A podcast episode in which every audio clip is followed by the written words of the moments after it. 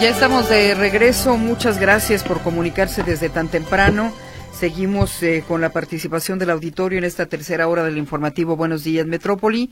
Enseguida les recordaremos cuáles son las portadas que destaca la prensa escrita de Jalisco y también las principales notas de Notisistema a través del resumen local que nos leerá Víctor Monterrentería. Se comunica a Gaby González para decir que en López Mateos, antes de Bugambilias, está una camioneta que cayó en el bache que reportó el día de ayer José Luis Jiménez Castro, tapa un carril, así es de que no han intervenido las autoridades y ahí está pues la consecuencia.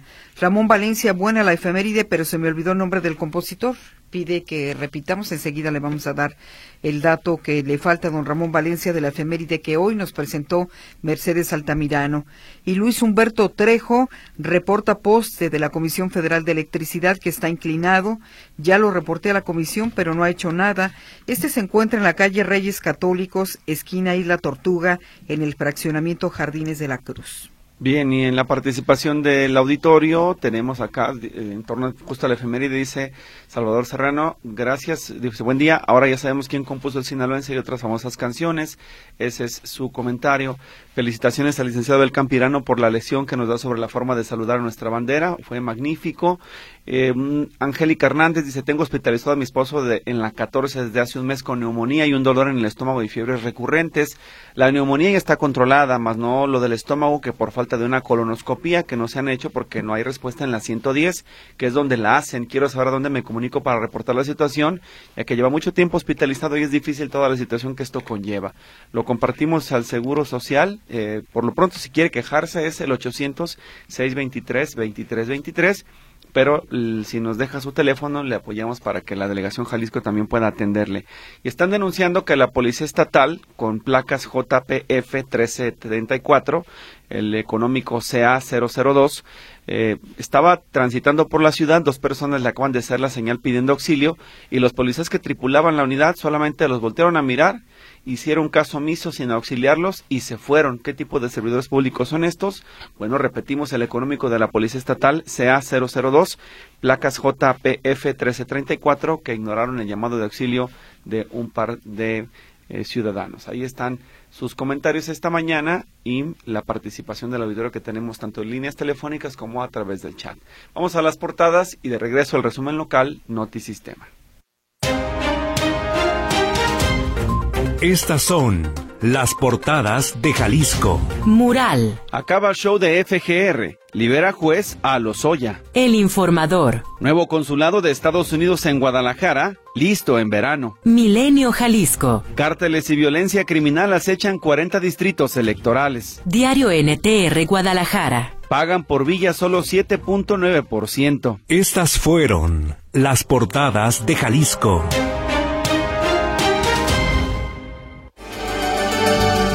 En Jalisco persiste la escasez de medicamentos contra el cáncer en nosocomios como los hospitales civiles de Guadalajara, indica la Asociación Civil Nariz Roja. Académicos de la UDG aún no están convencidos de los argumentos del rector Ricardo Villanueva sobre la reforma al sistema de pensiones. No hay claridad sobre las minusvalías ni un comité de vigilancia, dicen. Militantes de Morena y Movimiento Ciudadano acusaron a sus dirigencias de irregularidades en la selección de candidaturas para el próximo proceso electoral. La mitad de los habitantes de Tlaquepaque se siente inseguro en el municipio, revela estudio del Observatorio Jalisco Como Vamos. Proyecta la Coparmex la creación de 65 mil empleos este año en Jalisco, la mayoría en la industria tecnológica. El derrumbe se registró en una finca de la colonia Observatorio en Guadalajara. Dos personas fueron rescatadas de entre los escombros. El Instituto Jalisciense de Ciencias Forenses concluyó la identificación y entrega de los cuerpos de los jóvenes asesinados el domingo en Tlaquepaque.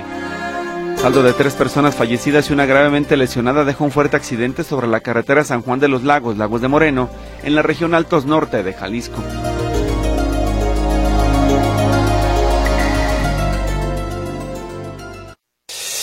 El comentario en Buenos Días Metrópoli. Le damos la bienvenida este miércoles al doctor Alfonso Petersen Fara, exsecretario de Salud en Jalisco y vicerrector de la Universidad Autónoma de Guadalajara. Doctor, muy buenos días. Escuchamos su análisis. Gisela, muy buenos días y muy buenos días para todos. El mes de febrero, específicamente el día 14, junto con el Día de la Amistad, festejamos el aniversario 482 de la Fundación de Guadalajara. Los festejos no se hicieron esperar, repartieron los tradicionales picones acompañados de chocolate, se está llevando a cabo el festival GDL Luz, con una gran participación de la sociedad y el gobierno municipal ha generado una gran cantidad de actividades por este motivo. Propongo hacer un alto en esta rutina para preguntarnos, ¿qué tan sana es nuestra ciudad y los que aquí habitamos? Sin duda alguna, lo que no podemos dejar de reconocer es que nuestra Guadalajara ha llegado a la madurez. Su hambre de crecimiento ha provocado que se haya engullido otros nueve municipios, lo que le ha provocado ser una obesa zona metropolitana, con serias complicaciones que se manifiestan en mala circulación por sus arterias, mejor conocidas como vialidades, y que día a día muestran datos de congestión constante.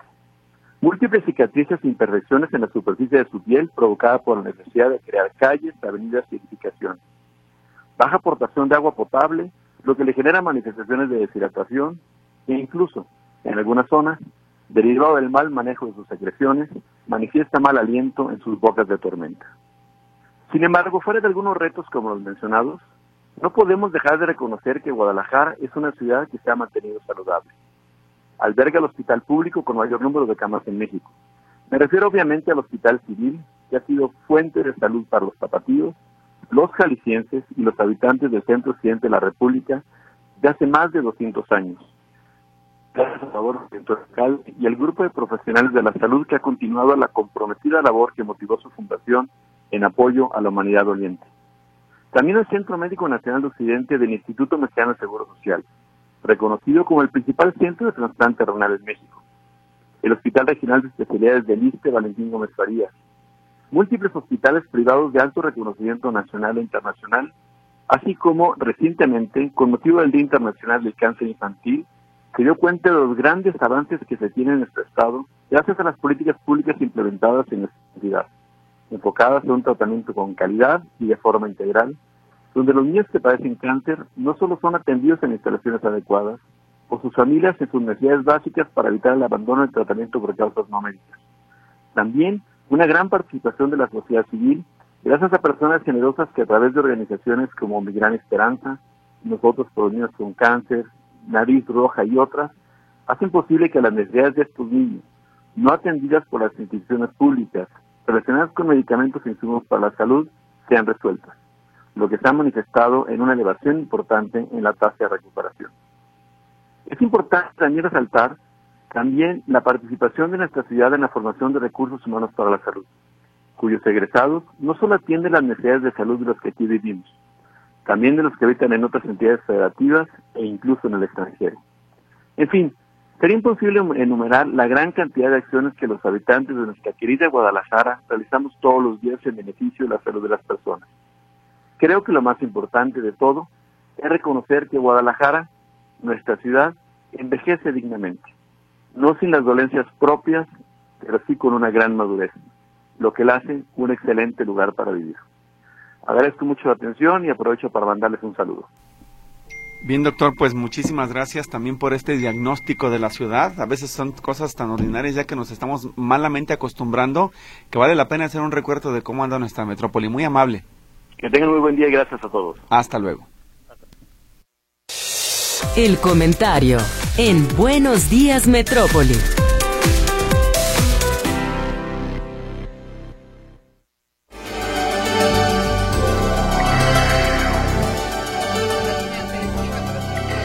Camilla con el complemento de la información en materia de seguridad. Adelante, José Luis. Gracias, Gris. ¿Cómo están? Buenos días. Un saludo para ustedes nuevamente y para todo el auditorio. Comentarles que en estos momentos se está llevando a cabo el levantamiento de indicios en una escena del crimen, esto en las calles eh, Brigada Poniente y Brigada Norte, en la colonia del Tapatío del municipio de Pedro Tlaquepaque, donde hace unos momentos fue localizada una mujer sin vida, con un impacto de bala en la cabeza, con esto como les digo, en la colonia del Tapatío. En estos momentos está haciendo el levantamiento del cuerpo, la Guardia Nacional es la primera respondiente en este acontecimiento. Comentarles también de lo que ocurrió ayer con el hallazgo de este cuerpo en la eh, colonia, en una brecha de terracería de la colonia Los Sauces del municipio de Tlajomulco, donde ahí sobre la avenida Acueducto fue, fue localizado tirado la maleza un hombre de aproximadamente 25 años de edad que tiene un impacto de bala en la cabeza. Así que pues continúan desafortunadamente los eventos de violencia en la zona metropolitana de Guadalajara. Más tarde durante esta jornada estaré presentando una nota con un recuento de lo que, de acuerdo con las estadísticas eh, oficiales, de menos por parte de algunas organizaciones civiles, son consideradas masacres. Les decía en mi reporte previo que se considera, de acuerdo con algunas asociaciones, que una masacre es cuando hay más de tres personas atacadas o asesinadas. En lo que va de este año en Jalisco, cuando menos, de las que me puedo acordar así a bote pronto, son cerca de cinco. En apenas mes y medio de este año, son cerca de cinco masacres en las que más, tres o más personas han sido asesinadas en territorio de Jalisco. Y ya para terminar mi reporte, bueno, nada más comentarles de este accidente que ocurrió el día de ayer, otra vez en la zona de los Altos Norte. Me atrevería a decir, sin riesgo, sin riesgo equivocarme, compañeros, que esta región del estado es de las que más problemas o más accidentes de tránsito y carreteros tiene en el año. Eh, ayer, en esta carretera que conduce de San Juan de los Lagos a Lagos de Moreno, a la altura de la chatarrera del Perico, se estampa, se mete por debajo de un tráiler tipo plataforma, un auto Mitsubishi en color gris. Este vehículo termina totalmente incrustado debajo de esta eh, plana y pierden la vida los tres, tres de los cuatro ocupantes de este vehículo Mitsubishi en color plata. Eh, dos hombres y una mujer son los que pierden la vida en el lugar, mientras que una mujer resulta lesionada de gravedad. Estos son hechos ocurridos allá en la región Altos Norte de Jalisco. Mi reporte, compañeros. Buenos días. Gracias por tu información, José Luis Escamilla. Hasta luego. Es el reporte en materia de seguridad. José Luis Jiménez Castro, te escuchamos. Bienvenido con tu reporte. Adelante. Hola, ¿cómo les va? Muy buenos días, Víctor Griselda. Bueno, déjenme comentarles que ayer, ayer nos expidieron licencias de manejo en la Secretaría de Transporte. Eh, según se informó a través de un comunicado, por ajustes técnicos en el sistema, eh, me imagino, eh, de, de cómputo, la expedición de licencias para los que tenían citas ayer martes no pudieron llevar a cabo este trámite. Digo que esto se reanudaría próximamente, pero ¿sabes qué? Bueno, pues ocurre, ocurre que no dijeron para cuándo, no dijeron cómo, y entonces, bueno, pues la gente que ayer ayer tendría que pedir su licencia de manejo, o más bien tenía que tramitar su licencia de manejo en la Secretaría de Transporte, aún y cuando sacaron cita, eh, pues no les dijeron para cuándo se reanudaría el servicio. Así que hay que estar en espera ahí en la Secretaría de Transporte. Hablando de otras cosas, les quiero comentar que, para quienes preguntan en bienestar, ¿cuándo les toca cobrar sus 12 mil pesotes? Bueno, déjame comentarle que hoy, hoy corresponde a la letra S de Sandoval. Mañana jueves a la letra T y U, ¿sí? T de Torres, U de Ugalde y el próximo viernes a la W, eh, X, Y y Z, ¿sí? Es a quienes les correspondería y de esta manera se eh, complementa todo el cuadro de entrega de dinero de 65 y más para personas eh, que este, cobran cobran justamente este beneficio. Bueno, quiero comentarles, Víctor, eh, Gris, amigos del auditorio, estoy aquí en la zona donde eh, eh, había, y lo hemos reportado, eh, se abrió una alcantarilla en la avenida López Mateo, aquí digamos en la lateral, en uno de los carriles, en uno de los carriles que va del Palomar a lleva casi un mes, un mes y vuelve a caer esta mañana otro vehículo en este agujero de una alcantarilla que alguien quitó la tapa, alguien quitó la tapa, pero nadie se ha preocupado por poner un señalamiento, por poner piedras. De hecho, habían colocado piedras que alguien las quitó. Aquí tengo la víctima de esta mañana. ¿Cómo le va, amigo? Buenos días. Sí, buenos días. Pues aquí con este problema de la alcantarilla que le robaron la tapa, dicen que tiene como un mes y no le han podido poner la tapadera. Ajá. Entonces, pues... ¿Y qué le pasó a su camioneta? ¿Usted iba circulando en su camioneta pick ¿Y qué fue lo que ocurrió? Pues ocurrió de que caía al, hoyo de la alcantarilla y posiblemente se descompuso la rótula o algo así dañado de las llantas. Oiga, ¿y quién le va a pagar el daño? Pues ahora sí tendré que pagar yo porque no creo que el gobierno vaya a hacerse responsable de eso. Exactamente. Oiga, me, vi ahorita que pasaron agentes de tránsito de los quemados ocelotes que están acá. Ni lo, ni lo voltearon a ver, oiga. No, ni se pararon ni voltearon a ver nada, a ver qué había ocurrido, a ver si podían apoyarme en algo. Exacto. Pero nada. Sí, porque déjame decirte, Víctor Cristal, amigo del auditorio, que este, este incidente, que no es accidente, incidente, cayó la camioneta al agujero, ¿sí? porque no hay alcantarilla, no hay tapas de alcantarilla, está generando que un carril esté cerrado a la circulación. Y imagínate la hora, imagínate López Mateos entre el Palomar y Bugambilias, pasan los ocelotes, ni a Dios le dijeron al señor, por lo menos le hubieran dado los buenos días, caray. Dos agentes de tránsito en su moto, ni siquiera se pararon. Para más, este amigo, ¿qué pusiste ahí, amigo? Señalamiento que me encontré a unos 50 metros de retirado para poder este, evitar un accidente más. Para más, aquí el amigo puso un señalamiento que encontró allá atrás para que otro vehículo no cayera, que alguna autoridad, repítase, la camioneta picó, cuya llanta delantera cayó en este agujero de una tapadera que alguien se robó, pero que ni Tlajomulco, ni Zapopan, ni el Chiapa, ni el Papa, ni bueno, con quien quieran y gusten, han venido a poner y siguen los incidentes. Esto es lo que ocurre aquí en la avenida López Mateos, entre el Palomar y Bugambilias, el carril que está cargado, eh, digamos, a la extrema, a la extrema derecha. Amigo, muchas gracias. ¿eh? Muchas gracias. Fuerte, ¿eh? Ya llegó la grúa, oiga. Gracias. Ah, llegó el ajustador. Ah, el ajustador. Gracias, amigo. Hasta luego. Bueno, ahí está lo que está ocurriendo aquí en la avenida El Mateo, reitero, a ver quién diablos y cuándo van a poner o van a, a poner sí, esta, esta, trampa de alcantarilla. Mi reporte, Víctor Griselda. Oh, José Luis, recuerda a la persona que tiene derecho de reclamar una indemnización ante el Ayuntamiento de Tlajomulco y el CIAPA en su caso por la negligencia de no tener esta tapa de alcantarilla cubierta o no, no, existir esta alcantarilla con su tapa para que esté cubierta y que pueda defenderse y además preguntar, la, ¿los ocelotes de la Policía Vial pasaron junto a ustedes o pasaron en el sentido contrario? No, no, no, pegaditos a nosotros, pegaditos a nosotros. De hecho, el señor eh, que entrevisté se les quedó viendo para ver si le echaban la mano, por lo menos llama una grúa de estas grúas grandotas que tienen allá adelante en periférico, por lo menos para que lo sacaran.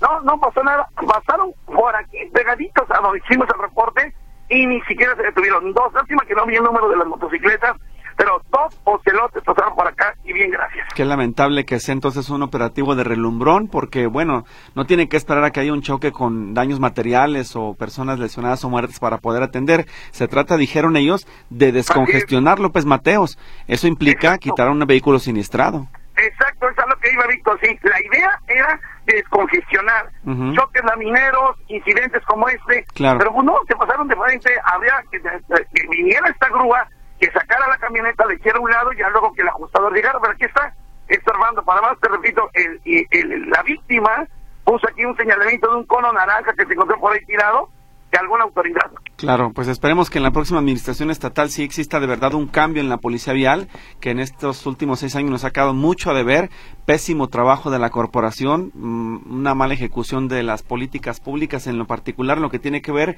con la atención a estas, estas situaciones en lo vial. Sí, están armados, son elementos de seguridad y tienen otras facultades, pero en lo que compete a sus funciones sustantivas de verdad, nos quedan muchísimo a deber, José Luis.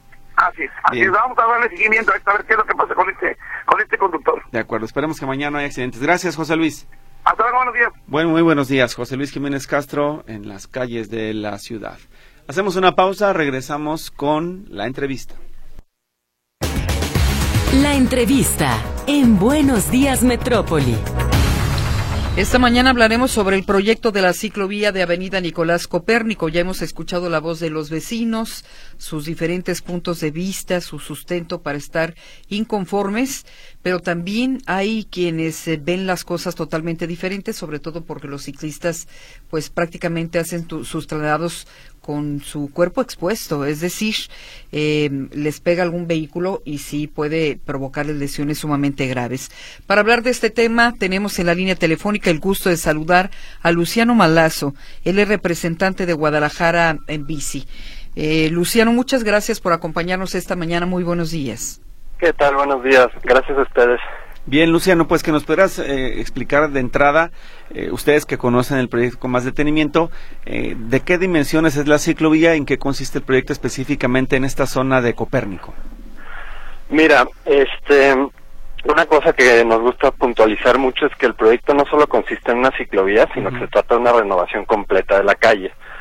Es Avenida Copérnico entre Mariano Pero y este y Guadalupe y se va a ir construyendo por fases. El proyecto incluye también un parque lineal en el centro de la calle por el camellón, ampliación de banquetas y, la ciclovía también. Además se, se quiere hacer este eh, paradas de, de autobuses dignos. Claro. Entonces, ahorita lo que está en conflicto es el es la fase 1 del proyecto, que es entre Mariano Pero y la y la glorieta de, de, de Felipe Setter.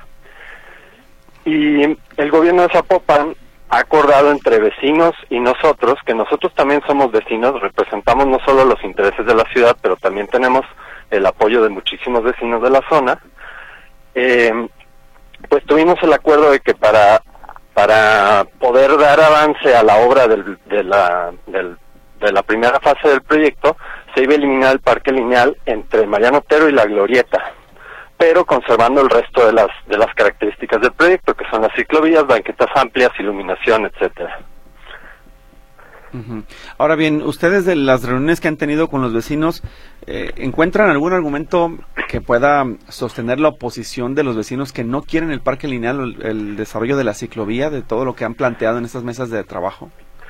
Mira, desde nuestra postura el argumento no se sostiene porque es evidente que la ciudad en general, no solo esta zona, sino la ciudad en general necesita una renovación completa de su de su infra, de infraestructura de movilidad no solo para los automóviles, sino también para el transporte público, los peatones y la, y la gente en bicicleta, ¿no? El, el gobierno de Zapopan tiene comprometido que para 2030 iba a, a construir mil kilómetros de ciclovías y hasta ahora solo han construido 100 kilómetros. Entonces, este, lo que es necesario para una red de ciclovías funcionales que también las ciclovías conecten, por ejemplo, esta con la con la ciclovía de Avenida Guadalupe. Lo que argumentan los vecinos en oposición es que la, la obra va a modificar la calle de tal manera que el tráfico se va a complicar. Esta es la concesión que nosotros le dimos porque tenemos entendido que el, que el cruce de Copérnico con, con Mariano Pérez es muy complicado para el flujo vehicular. Entonces, para no afectar el flujo vehicular de manera tan importante, se van a conservar los tres carriles de circulación por lado de la avenida, pero solo en este primer tramo. Ese es el acuerdo que nosotros tenemos y con los vecinos y con el gobierno de Zapopan, y es el acuerdo que nosotros pedimos que se respete. No estamos 100% de acuerdo con, con este acuerdo, por supuesto, nos gustaría que también el parque lineal se construyera, pero de todos modos, este, pues entendemos que tiene que haber un diálogo y ambas partes tienen que ceder. Sí. Lo que ahora esta nueva protesta de vecinos está queriendo es que el parque lineal se, se elimine completamente del proyecto incluso hasta Avenida Guadalupe en todas sus fases. Y eso es lo que nosotros ahorita estamos peleando que pues no se haga, porque también Zapopan, la ciudad en general, tiene un adeudo grande de áreas verdes. Uh -huh. Ahora, Luciano, ¿le ven riesgos a que el proyecto se venga abajo? Es decir, que la inconformidad de estos vecinos convenza finalmente a la autoridad municipal. La verdad es que no. Mira, nosotros tenemos estos, este diálogo entre vecinos, gobierno y, y, pues nosotros que repito, también somos vecinos. Eh, este, y el acuerdo que se hizo está claro también en las minutas que ellos tienen de las juntas que tuvieron con el gobierno.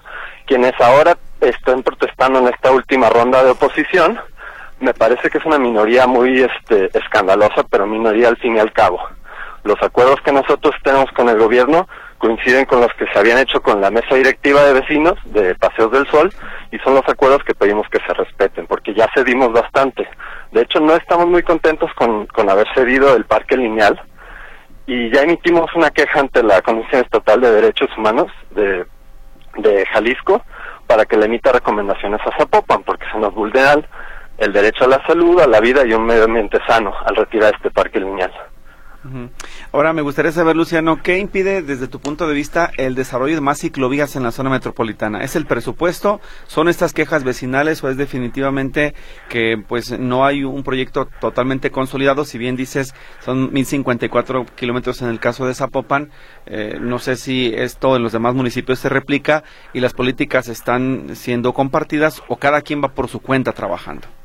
Correcto. Eh, desde nuestro punto de vista es una cuestión de voluntad política más que nada. Existe el presupuesto si se quiere y existe también el plan. Los planes parciales están muy claros en las redes ciclovías que incluyen a todas las avenidas principales de la ciudad.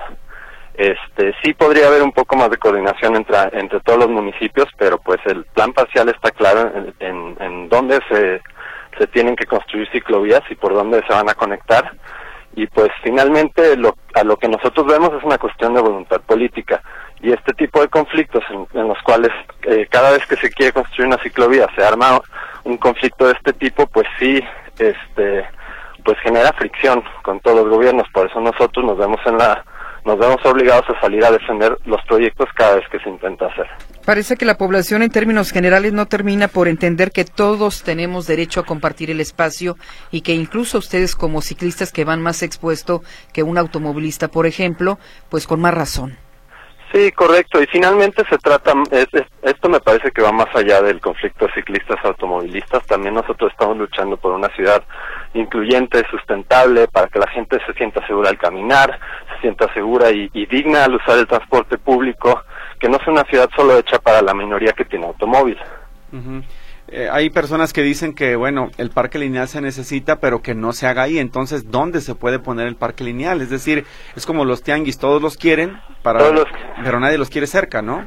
Sí, de acuerdo. O sea, finalmente se tienen que hacer concesiones. Eh, la ciudad le tiene demasiado espacio dedicado al automóvil y pues si queremos más áreas verdes, pues no hay de otra más que quitárselo a alguien y, a nuestra consideración es, es, necesario reducir los espacios dedicados al automóvil para fomentar otros tipos de movilidad. Sí.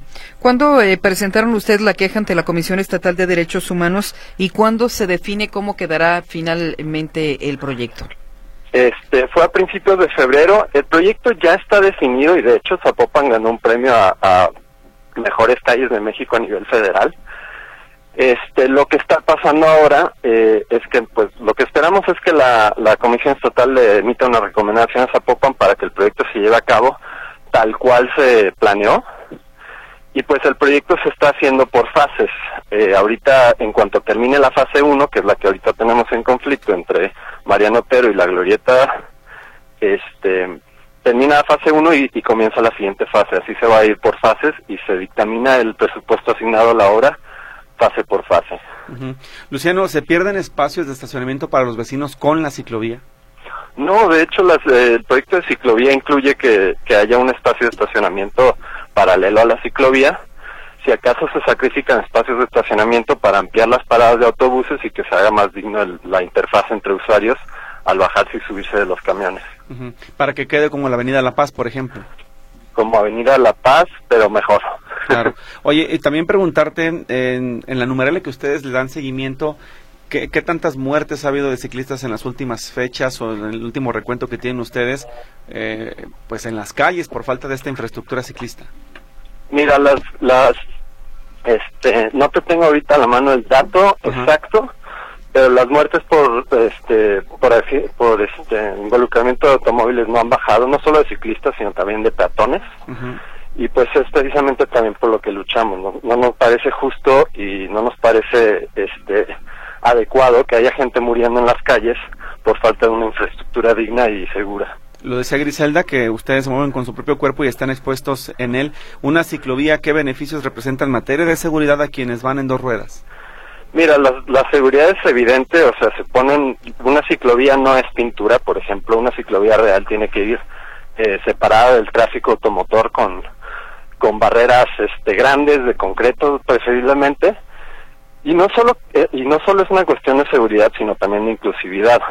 Una persona joven como yo puede arriesgarse a, a enfrentarse a los automotores directamente pero la idea de una ciclovía es que le dé eh, la seguridad y la inclusividad a personas por ejemplo de la tercera edad a niños y niñas para también usar el espacio público para sus traslados diarios Stephanie Solini se comunica para decir que sí se necesitan más vialidades para ciclovías, pero ya hay tantas que no toman en cuenta al peatón, es decir, ¿quién defiende también a las personas que tienen que caminar?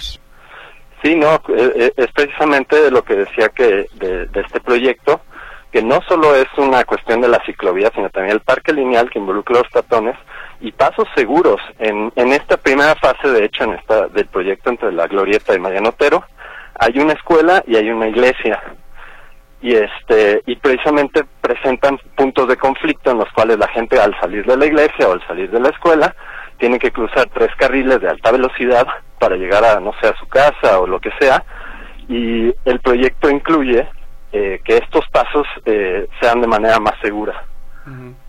Oye, también eh, pregunta una de, de las personas del auditorio, dice, no es necesario un parque lineal porque Paseos del Sol tiene varios parques. ¿Este argumento qué te parece? Mira, es parte del adeudo eh, que la ciudad y pues el planeta también que, que tiene con de áreas verdes con la ciudadanía. México en general y también Guadalajara eh, tiene una cobertura de áreas verdes por cápita muy inferior a la recomendada por este, Naciones Unidas.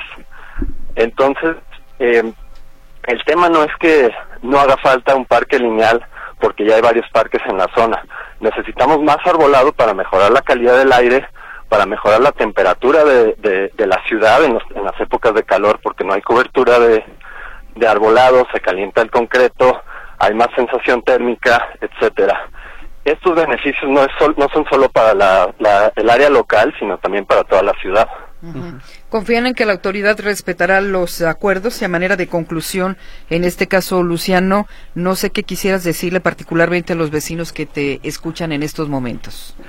Pues precisamente lo que no entendemos es que ya hubo acuerdos y las dos partes cedimos hasta cierto punto. Eh, me parece que parte de toda negociación exitosa es que nadie queda al 100% contento con, la, con el resultado. Me parece que a partir de que las dos partes cedimos, ya se hicieron los acuerdos, pues que re- se respeten esos acuerdos, ¿no?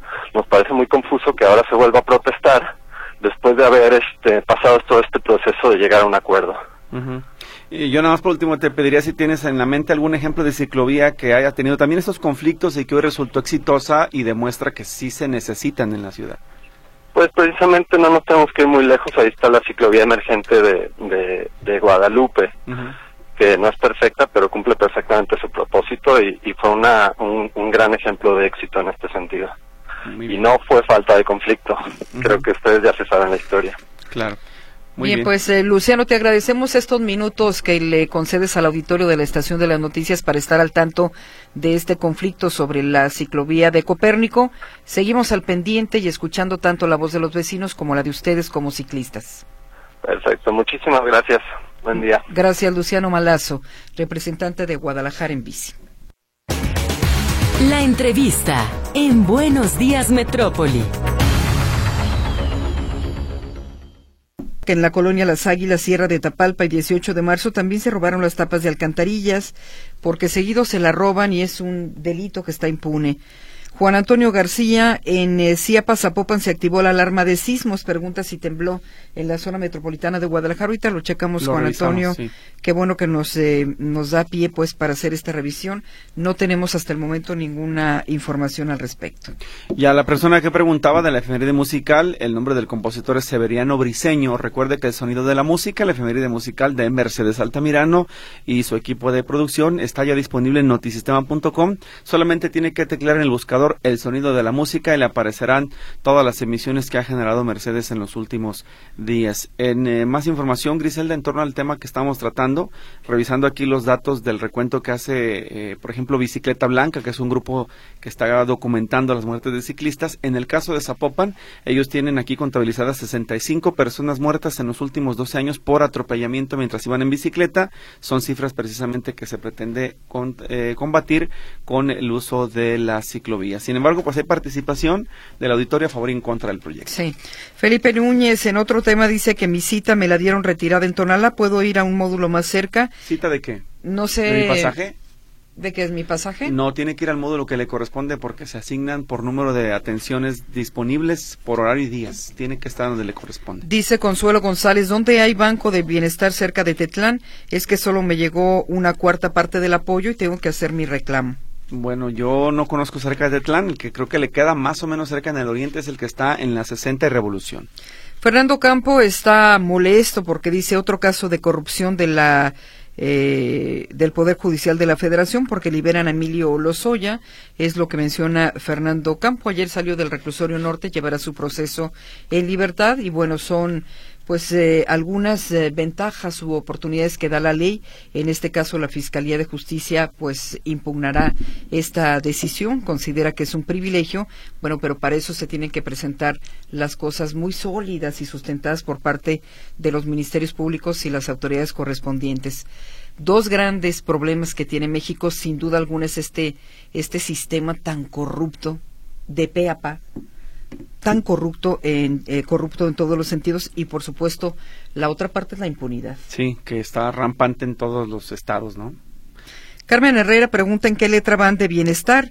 Es en la letra S, 21 de febrero. Y Ramón Valencia, yo recuerdo que todos los lunes hacíamos honores a la bandera. En una ocasión fue el ejército y se me ocurrió imitar cómo ellos saludaban a la bandera y me pusieron una regañadiza.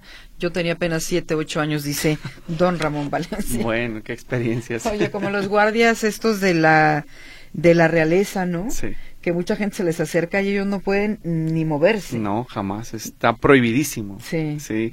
Yo me tocó una vez en una, en, una honores a la bandera en la Plaza de la Liberación ver que a un joven, me parece que era de preparatoria, traía cargando una bandera, pero mal. Estaba tocando el piso, apenas rozaba el piso. Le fue. Le regañaron. Claro, porque fue, es una falta de respeto. Oye, por cierto, de este, eh, hablando de estos guardias que no pueden moverse, que tienen que estar rígidos, el día de ayer el Senado de la República aprobó por unanimidad algunas reformas eh, en materia laboral. Una de estas es la ley silla. Sí. Eh, se prohíbe que los trabajadores tengan que permanecer parados durante horas. No sé si usted tiene algún caso presente, pues yo los guardias de seguridad no pueden moverse de donde están, eh, seguridad privada, seguridad pública, eh, pero la ley ahora establece como prohibición que no puede obligar un empresario a un trabajador a, permanecer horas parado. Sí, creo que la solución para este tipo de trabajos, que son de los más complicados, me parece, Griselda, es que exista rotación o guardias para que la persona tenga también momentos de descanso.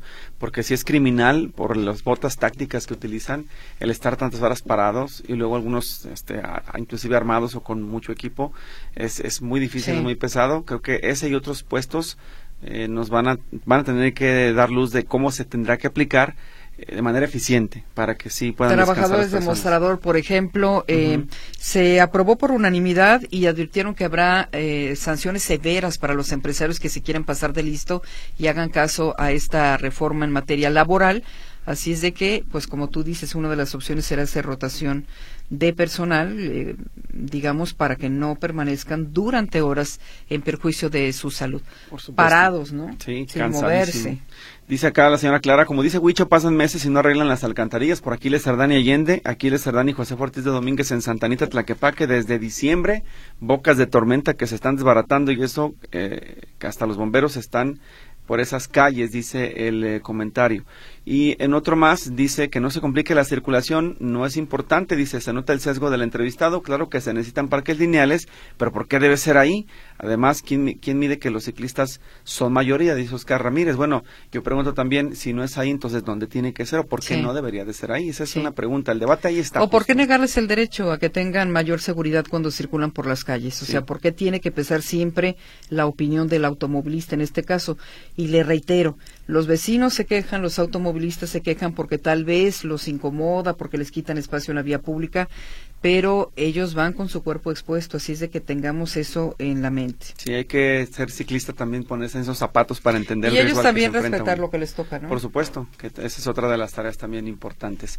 Llegamos al final de este informativo, Griselda. Nos vamos, eh, Víctor, miércoles 21 de febrero estamos muy próximos a iniciar las campañas. Son millones de spots que usted escuchará a lo largo de estos meses. Sí, que están obligados los medios a transmitirlos, así que paciencia, mucha paciencia. Pásela muy bien, excelente jornada laboral. Nos escuchamos el día de mañana.